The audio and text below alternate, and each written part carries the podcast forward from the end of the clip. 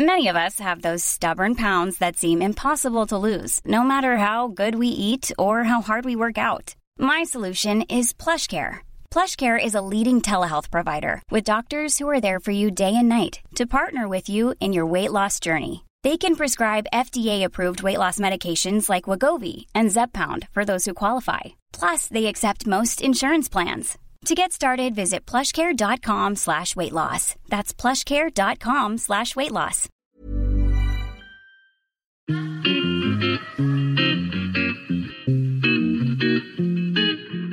Salut les gars, je suis Anne-Laure Baratin et vous écoutez le podcast Genre de fille. Chaque semaine, je reçois une fille unique en son genre pour parler sans tabou de mission de vie, de galère, de déclic ou non, de féminin, de maternité ou pas, tout ça, tout ça. Par leur parcours, leur engagement et leur choix de vie, elles m'ont bluffé et j'ai à cœur de vous les faire découvrir. Je sais qu'elles vous inspireront. J'espère maintenant que leur parole vous permettra d'avancer, de choisir, de décider. Et maintenant, place à l'épisode du jour. Bonne écoute Cet épisode a été rendu possible grâce à Baratin, etc. Baratin, etc., c'est l'agence de création éditoriale qui donne de la voix aux femmes et qui accompagne les entreprises engagées s'adressant à elles. Aujourd'hui, au micro de Genre de Fille, je reçois Charlotte Fairbank. Après un accident à l'âge de 15 ans qui l'a laissée paraplégique, Charlotte est devenue championne de paratennis et a notamment participé au JO de Tokyo cet été. Alors ça, c'est évidemment la version synthétique. Dans cet épisode, Charlotte nous raconte en détail et avec beaucoup de sincérité comment elle est arrivée à ce niveau-là de tennis, son parcours et la pugnacité dont elle fait preuve chaque jour. Merci à Eugénie de Soultray pour la mise en relation avec Charlotte. Et n'oubliez pas de laisser une note et un commentaire sur Apple Podcast ou autre si l'épisode vous a plu. Ça aide énormément Jean de Filles et je vous en serai reconnaissante ad vitam aeternam. Ça y est, j'ai placé du latin dans une de mes intros, ça c'est fait, check. Bonjour Charlotte, je suis ravie de te recevoir au micro de Genre de Filles, comment vas-tu? Bonjour Anne-Laure, merci beaucoup pour, euh, pour l'invitation. Euh, écoute, tout, euh, tout, va très bien de mon côté. D'accord. Est-ce que tu peux te présenter s'il te plaît pour euh, ceux qui ne te connaissent pas? Alors, euh, je m'appelle Charlotte Lervang, j'ai 30 ans et je suis joueuse professionnelle de tennis en fauteuil. D'accord. Donc, on dit euh, joueuse de tennis euh, en fauteuil ou, ou joueuse de tennis para. Enfin, ouais, c'est, quel est le terme? Voilà, c'est soit, c'est soit tennis en fauteuil, soit para-tennis. Le terme plus utilisé en ce moment, c'est, c'est tennis fauteuil. Ok, d'accord. Est-ce que tu peux nous expliquer qu'est-ce qui s'est passé pour que, pour que tu deviennes joueuse en tennis fauteuil? Alors, euh, l'histoire est assez longue et, et complexe, disons. C'est pas grave, on a tout le temps. Euh, assez original. Mais euh, donc moi, je, je jouais pas beaucoup au tennis avant, avant mon accident. Et puis, j'ai eu un accident à l'âge de, de, 15 ans qui m'a rendu paraplégique. Et on m'avait proposé à ce moment-là, peut-être un an après l'accident, de commencer le, le paratennis, le tennis en fauteuil. Et euh, j'avais dit non, en fait, j'avais refusé parce que je pense que j'étais peut-être encore dans, dans, le déni de mon handicap. Je sais pas, où je, je voulais pas commencer de sport en fauteuil, ouais. à vrai dire. Et, et donc j'ai dit non, mais en fait, quelques années plus tard, je voulais vraiment essayer un nouveau sport.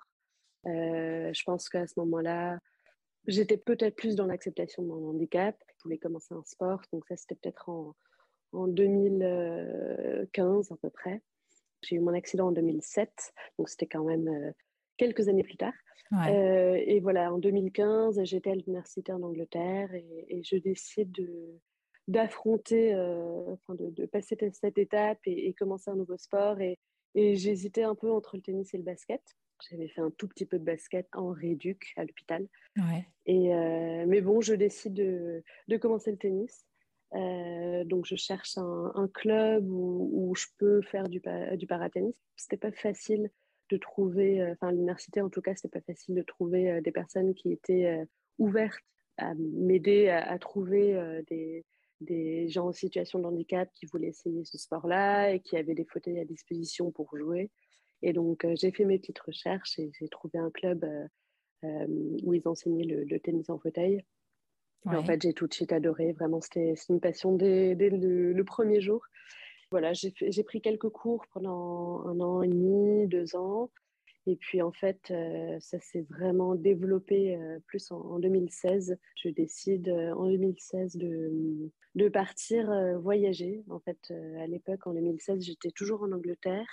Et je, travaillais dans un cabinet des avocats, mais, mais, fin 2016, je décide de partir voyager en Amérique latine pour, pour simplement voyager un peu, faire du bénévolat, apprendre une nouvelle langue et pourquoi pas prendre mon fauteuil de tennis avec moi pour continuer mes petits cours de, de tennis en Argentine. Et donc, je pars fin 2016, un peu au hasard, sans vraiment savoir ce que je voulais faire exactement mais je, trouve le club où s'entraîne euh, l'équipe nationale de, de paratennis argentine. Je commence à prendre des cours euh, à leur côté, enfin, donc je les voyais tous les jours. Et à, à l'époque, ils avaient euh, quand même 3-4 joueurs dans, le top 30, donc c'était déjà une très bonne équipe.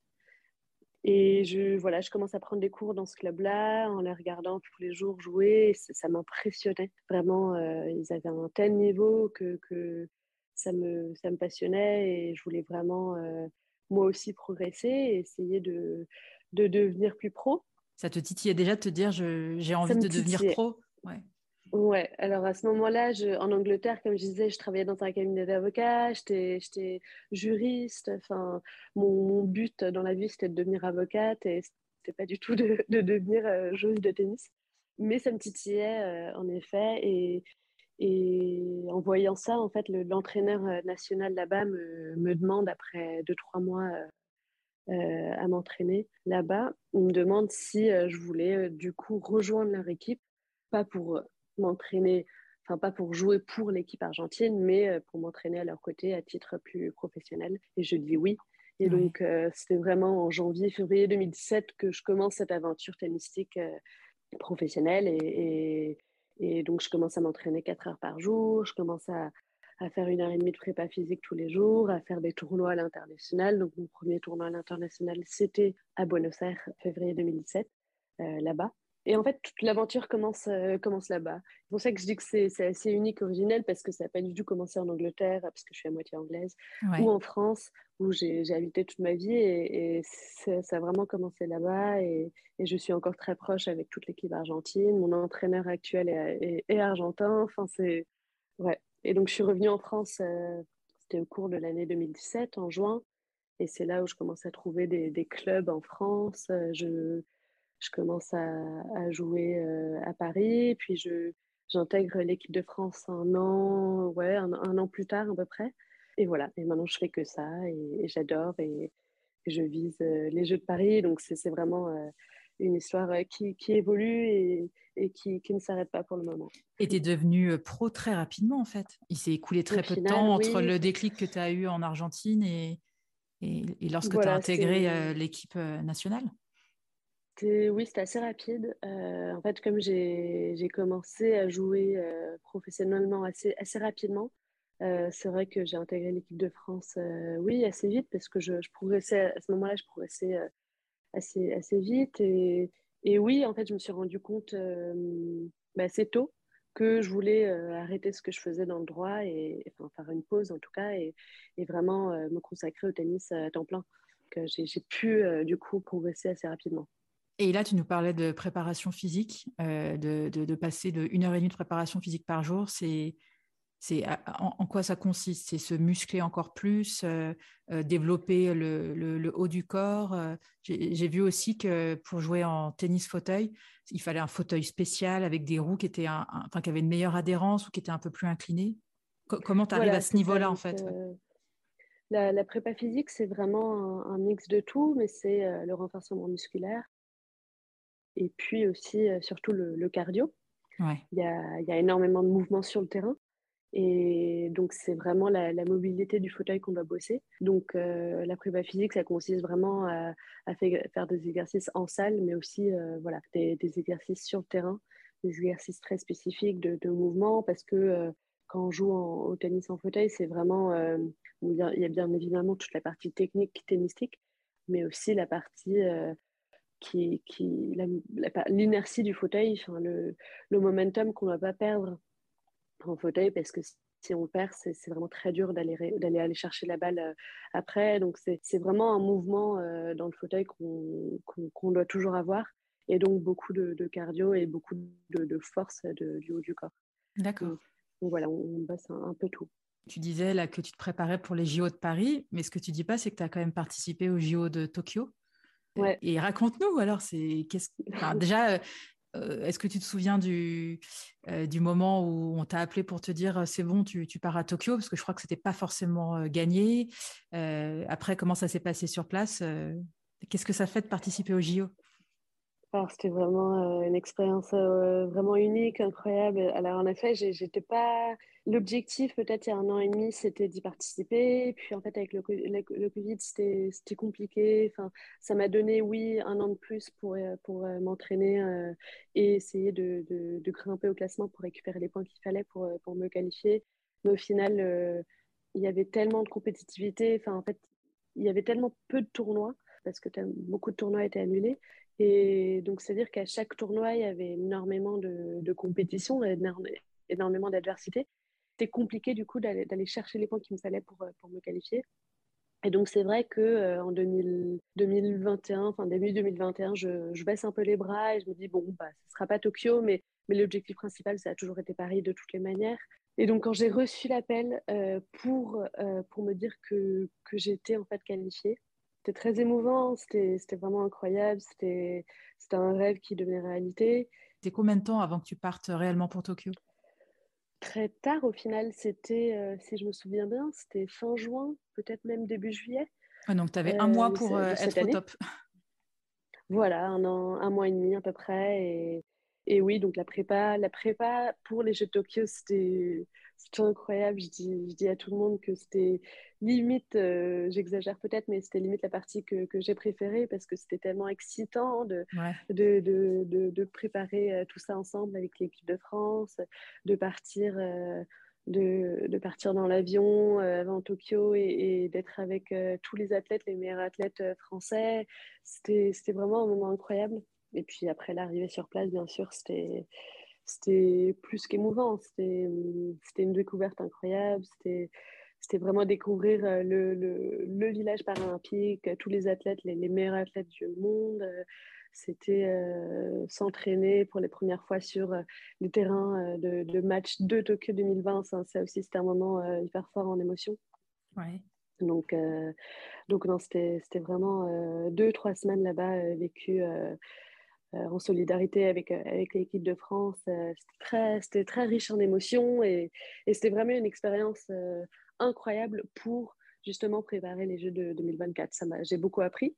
J'ai beaucoup appris là-bas, j'ai sur place, et j'ai beaucoup appris après aussi parce que, en fait, c'était un moment tellement riche en émotions, il y avait tellement d'adrénaline que après, c'est vrai que j'ai reçu peut-être un petit contre-coup en revenant des jeux. Et, mais c'était aussi important de vivre ça pour essayer d'avancer et, et, de préparer au mieux euh, ce, qui, ce, qui, ce qui arrive. Et le, contre-coup, euh, c'était parce que, parce que tu n'avais pas remporté de médaille? Enfin, déjà, je ne sais pas si tu visais une médaille forcément ou pas, mais c'était juste le retour dans le quotidien? Voilà, c'est plus le retour dans le quotidien, parce que moi, en fait, déjà, le, le fait d'aller à Tokyo, c'était déjà un, pas un exploit, mais c'était vraiment un résultat. Euh, pour moi déjà. Et donc, euh, non, je ne m'attendais pas du tout à, remporter euh, une médaille à Tokyo, mais peut-être de passer un ou deux tours, ça aurait été top. Bon, j'en ai pas passé, mais c'est pas grave parce que je trouve que j'ai bien joué, donc j'étais contente de, de, mon niveau tennistique. Euh, après, oui, c'était juste le fait de vivre de telles émotions pendant, pendant un bout de temps, pendant deux mois, puis de revenir au quotidien. Et c'est vrai que le, le, quotidien après paraît assez banal, entre guillemets. Donc, euh, c'était ça aussi qui était assez compliqué à gérer. Puis, puis en fait, non, je pense que j'avais besoin d'une pause parce que depuis avril, même, même moins, oui, mars, avril 2021, euh, je, je n'arrête pas, tout simplement. Je, je suis non-stop, je m'entraîne. Après, j'ai pas une vie qui est très facile parce que je m'entraîne à moitié à Barcelone, à moitié à Paris. Euh, donc c'est compliqué aussi, mais, mais j'ai pas arrêté les tournois, j'ai pas arrêté les entraînements et je pense que j'avais besoin d'une petite pause mentale, physique et, et c'est ce que j'ai eu et maintenant je, je, repars, je repars à fond. Et donc là, tu te prépares déjà pour Paris? Alors là, oui, je, je prépare pour Paris, mais, euh, mais il y a quand même trois ans, enfin deux ans et demi maintenant, euh, avant Paris. Donc là, je, oui, je vais commencer à faire ma prog pour 2022 voir quel tournoi euh, je fais. et puis voir un peu comment, comment je m'organise, oui, pour préparer au de Paris, mais j'ai encore pas mal de temps. Mais voilà, ça, ça, va aller vite.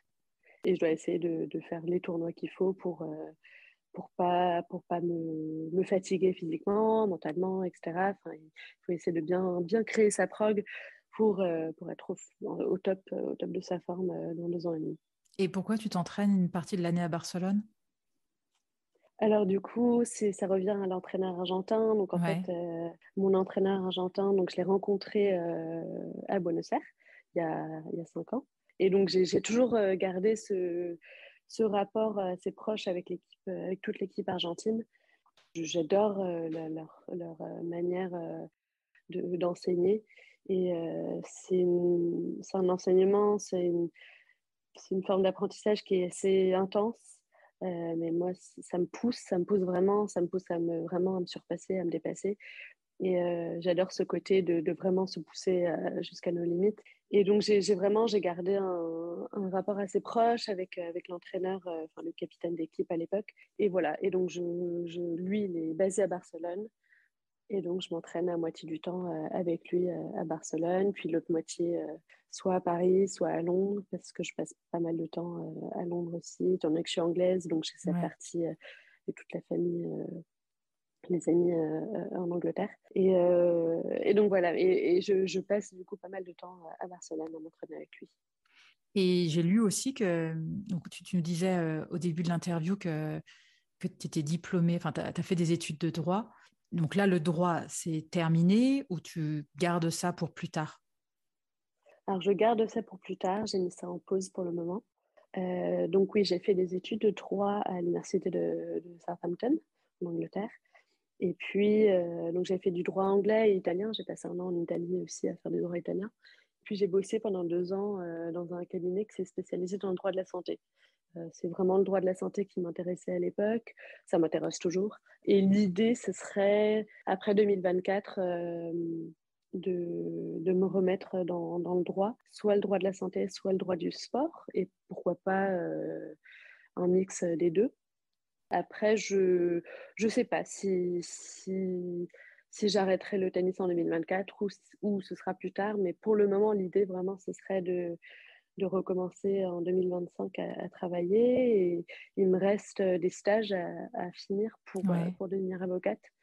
Ce serait l'idée. Et puis, en fait, j'ai que j'ai que fait du droit anglais, donc je peux que pratiquer euh, en Angleterre pour le moment. Donc à voir si je fais une conversion pour pratiquer en France ou, pas, je ne sais pas encore. Mais, euh, mais oui, en tout cas, c'était l'idée, c'était ça au départ, donc euh, je pense que je vais finir par ça après le tennis aussi.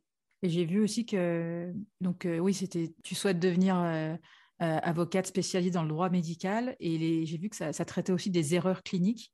Alors, je ne sais pas si c'était euh, voilà, Ouais, d'accord. Et les erreurs cliniques, c'est est-ce que ça a un rapport avec euh, l'accident que tu as eu à 15 ans ou pas du tout?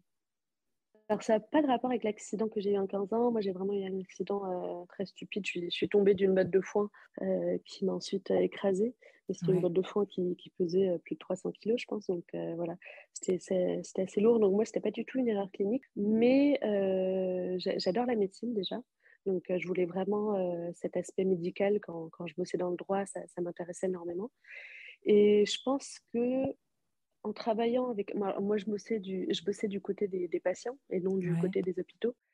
Comme j'ai vécu un accident assez traumatique dans ma vie et assez jeune surtout, j'arrive à, mmh, à créer ce lien avec les patients qui sont en train de vivre euh, une expérience un peu traumatique. Et, et donc, j'arrive à, me rapprocher d'eux. Et, j'aimais bien ce rapprochement que j'avais avec les patients parce que j'avais vraiment des, des, patients au téléphone euh, tous les jours et, des patients qui vivaient euh, n'importe quelle maladie ou n'importe quelle expérience traumatique. Donc, ce n'était pas, pas forcément en lien avec ce que j'ai vécu moi, mais euh, je, je, sentais que j'avais ce rapprochement que peut-être les autres personnes n'avaient pas.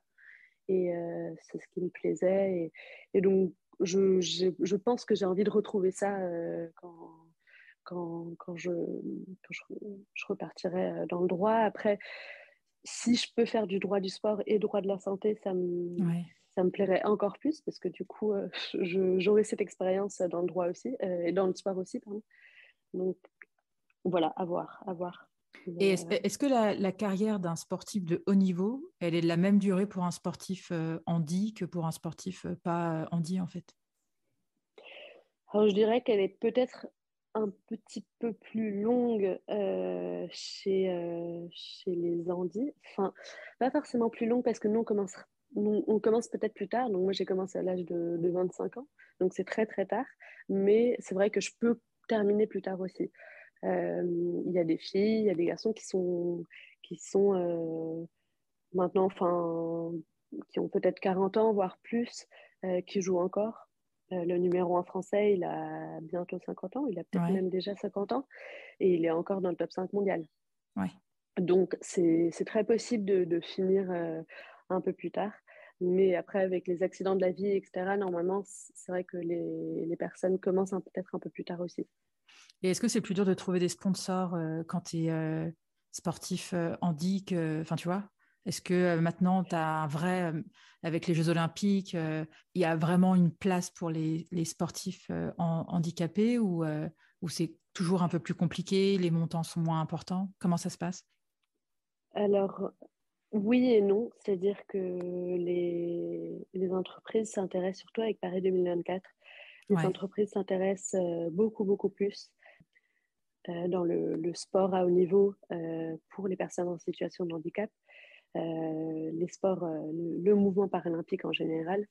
Et donc moi, j'ai, moi, j'ai de la chance, j'ai trouvé pas mal de sponsors, mais c'est vraiment grâce parce que je, suis, je joue pour la France, parce que je suis française et parce que je, mon objectif principal, c'est Paris 2024. Il y a vraiment ce mouvement qui est en train de se créer pour les Jeux de Paris. Ouais. Mais c'est vrai que le, terme handicap n'est plus, euh, plus aussi tabou qu'avant et, et, le public en général s'intéresse de plus en plus aux, sportifs de haut niveau, au, mouvement paralympique, aux Jeux paralympiques. Enfin, les, les Jeux paralympiques à, à Londres, à, Rio et, maintenant à Tokyo ont été regardés beaucoup et regardés d'un point de vue, enfin, vraiment, les gens sont beaucoup plus intéressés. Et, et nous, nous, nous voient comme des, des, athlètes et non pas des, des juste simplement des, gens en situation de handicap. Et donc pour trouver des, sponsors, c'est vrai que c'est c'est pas facile, mais euh, mais ça devient de, de plus en plus euh, grâce à, à ce mouvement-là, parce que justement les, les, entreprises nous voient vraiment comme des athlètes, point barre, et euh, comme des sportifs de haut niveau. Ouais. juste sans sponsor, c'est vraiment c'est impossible de, de, gagner notre vie, donc c'est ultra important de d'essayer d'en trouver parce que le, prize money euh, dans le tennis en fauteuil il est très faible, très bas. Euh, et donc, si on n'est pas dans le top 10 mondial, c'est vraiment dur. Euh, et si on fait, si on fait pas les grands chelems, parce que les grands chelems, c'est que les tableaux de 8, donc c'est que les tableaux de 8 qui, qui, font les grands chelems. Et en fait, du coup, oui, si on ne si on fait pas les grands chelems, c'est dur de, de, gagner sa vie. Ouais. Est-ce que, c'est une question qui est, qui est, un peu plus personnelle, mais c'est une question que je pose souvent à mes invités, c'est un rapport à la vulnérabilité. Est-ce que parce que toi, tu es en fauteuil roulant, tu assumes plus facilement d'avoir été et d'être vulnérable? Oui, peut-être. Alors, je...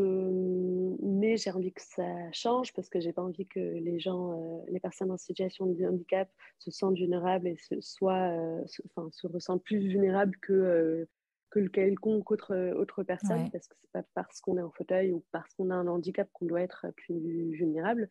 Au contraire, en fait, je pense que les personnes qui ont, qui ont vécu un traumatisme euh, dans leur vie sont, en ressortent euh, normalement ou souvent plus, plus, plus fortes. Et donc, je pense que c'est voilà, important de, de partir de cette notion de vulnérabilité et d'essayer de, de, changer cet aspect-là pour que les, les, gens en situation de handicap se, se sentent, euh, sentent qu'ils peuvent faire tout ce que les gens valides peuvent faire et voir, euh, et voir plus. Donc euh, oui, je pense que on se sent plus vulnérable peut-être parce que la situation dans laquelle on se trouve, le, le, monde dans lequel on se trouve n'est pas euh, totalement fait, créé pour nous, c'est-à-dire qu'il n'est pas entièrement accessible, surtout en France, on a énormément de boulot à faire pour, pour rendre la France, pour rendre Paris plus accessible. Tu trouves, que, tu trouves que, que la, la, France elle est en retard par rapport à d'autres pays, par rapport à ça? Moi, je pense, oui. Alors, c'est vrai qu'avec le mouvement Paris 2024, euh, c'est en train de changer et, la ville en elle-même est en train de devenir plus, accessible. Et comme je disais avant, je pense que le regard sur les personnes en situation de handicap est, est en train de changer. Mais euh, oui, je pense qu'il y a encore beaucoup de boulot. Je pense qu'on a encore euh, pas mal de retard. Donc, du coup, moi, je passe pas mal de temps en, Espagne. Et c'est vrai que quand je compare l'Espagne et la France, ça n'a rien à voir. L'Espagne, quand je suis à Barcelone, moi, j'ai aucun souci pour me déplacer dans le métro, dans, dans la ville. Je, je, me, je, me, demande, en fait, je me pose même pas la question à savoir si le, le, resto, le bar, l'endroit où je vais est accessible ou pas. Il le sera. Enfin, c'est simple. Et, en France, euh, il y a encore beaucoup de retard sur ça, parce qu'on a encore euh, demandé en avance, euh, prévoir en avance notre trajet pour, pour voir si, si, si, tout est accessible et si ce sera faisable, si ce sera possible. Enfin, c'est encore compliqué en France. Ouais. moi, je peux te faire un, parallèle un peu douteux. Enfin, je sais pas si non, c'est pas douteux, mais je peux dire que quand tu es avec une poussette à Paris, bah, tu as plein de stations de métro, c'est bah, comme tu dis, en fait, tu anticipes ton trajet, enfin, tu essaies d'anticiper au maximum en te disant, bah, en fait, non, là, je peux pas. Là, il n'y aura pas de, il y a, y a, pas d'ascenseur, il n'y a pas d'escalator, et s'il n'y a personne pour m'aider, enfin, en gros, voilà, tu peux pas te, tu as l'impression que la ville n'a pas été conçue. donc, oui, effectivement, j'ose même pas imaginer ce que c'est quand tu es en fauteuil roulant. Ouais, c'est compliqué, c'est pas, pas normal qu'on soit obligé, en fait, d'anticiper tout ça. Ça devrait être la norme, en fait. J'imagine que tu as vu, euh, c'était dans l'actualité, là, le, cas de la ministre israélienne de l'énergie, euh, qui est en fauteuil roulant et qui n'a pas pu accéder à une conférence de la COP26, ce qui est quand même assez dingue. Euh, enfin, c'est quand même censé être le truc le plus. Choquant. Ouais, c'est quand même être censé être le truc le plus moderne. Ouais, j'ai pas très bien compris pourquoi, pourquoi c'était inaccessible. Donc, il y avait des entrées qui étaient accessibles, mais pas toutes c'est pas normal. Et après, le, le, président de la COP qui dit que, la COP 26 qui dit que bon, bah, elle aurait dû euh, prévenir euh, les organisateurs pour dire qu'elle était en fauteuil. Enfin, ça aussi, en fait, c'est pas normal. C'est pas, c'est pas juste qu'on soit obligé d'appeler, qu'on soit obligé de faire différemment des, des autres pour euh, qu'on soit obligé d'appeler pour prévenir qu'on soit en fauteuil. Enfin, c'est, en fait, non, c'est, ça doit être accessible. et, à tous. C'est tout, en fait. Ouais. Et on, va passer aux petites questions de, la fin de, cette interview. Qu'est-ce qui t'anime, Charlotte? Qu'est-ce qui m'anime? Euh, Alors, bien évidemment, mon sport. Comme c'est une vraie passion, euh, je, je, vis pour ça, je suis passionnée par ça. Et d'ailleurs, si je n'étais pas complètement passionnée par ça, je ne par ça, je le ferais pas. Mais euh, donc ça, ça m'anime vraiment tous les jours. Et le le, but, l'objectif d'aller au jeu, d'être sur le podium au jeu de, Paris, ça m'anime énormément. Euh, et après, ce qui m'anime, c'est ma famille, mes proches qui me poussent euh, tous les jours, qui, qui sont hyper euh, optimistes, positifs et qui, qui, sans eux, en fait, je n'en serais pas où j'en suis maintenant. Donc, je, ouais, je dirais, ma famille, mes proches aussi m'animent tous les jours et me poussent jusqu'à mes limites. Qu'est-ce qui te met en colère ou peut t'agacer? Alors, en parlant d'accessibilité, c'est ça, parce qu'on est en 2021 et bientôt 2022, et je pense que les choses devraient changer plus rapidement euh, euh, qu'elles le font. Donc, c'est ça qui me met en, colère parfois, parce que je sens que le, le, monde devrait être plus ouvert, plus accessible. Euh, et puis, ben, je, reviens sur mon sport aussi, parce que je suis assez perfectionniste et je pense que j'ai une telle envie de progresser et, de devenir meilleure que parfois ça, je m'agace sur le terrain. D'accord. Euh, parce que euh, j'ai vraiment envie de, de progresser euh, plus rapidement et, et, donc ouais, je me mets souvent en colère et je suis frustrée si, si j'arrive pas à, à passer certaines étapes que je me suis mise dans ma tête. et la petite question de la fin, quel genre de fille es-tu, Charlotte? quel, genre de fille? Alors, euh, c'est une belle question. je, suis, je suis une fille, je dirais, euh, optimiste, euh, souriante, qui, qui, a beaucoup d'ambition, qui a beaucoup de détermination. Mais je pense que je me mets certaines limites qui, je pense que ça vient de, du côté, pas forcément perfectionniste, mais je, je, me pousse énormément et, et, parfois un peu trop, je pense. Euh, donc, euh, donc voilà, mais je pense que je suis en général une fille assez déterminée Et j'espère, j'espère que cette détermination va, m'emmener à de beaux objectifs dans le futur, que ce soit dans, le monde de, du droit ou, du sport. Mais voilà, j'espère je, garder cette ambition et cette détermination que j'ai. Ouais, bah, on, la sent, la détermination dans ta voix. Bah, j'espère qu'on se parlera avant les JO de Paris, mais en tout cas, je suis sûre que tu vas avoir des, des nouveaux, des nouvelles supporters qui vont être là pour te dire euh, go, go, go. J'espère. Merci Charlotte euh, pour, euh, pour ce moment et puis, et puis je te dis à bientôt. Merci beaucoup Anna, merci, à bientôt. Merci d'avoir écouté cet épisode, j'espère qu'il vous a plu. Si c'est le cas, partagez-le autour de vous et sur les réseaux sociaux. N'hésitez pas non plus à laisser un avis positif à propos de Genre de Filles sur vos applications de podcast. Pour ne rien manquer de Genre de Filles, suivez-moi à Anne-Laure Baratin sur Instagram. Si vous avez des compliments, des critiques ou des réflexions, n'hésitez pas. Merci à Marvin Marchand pour la musique du générique. Bonne semaine et à très vite. Salut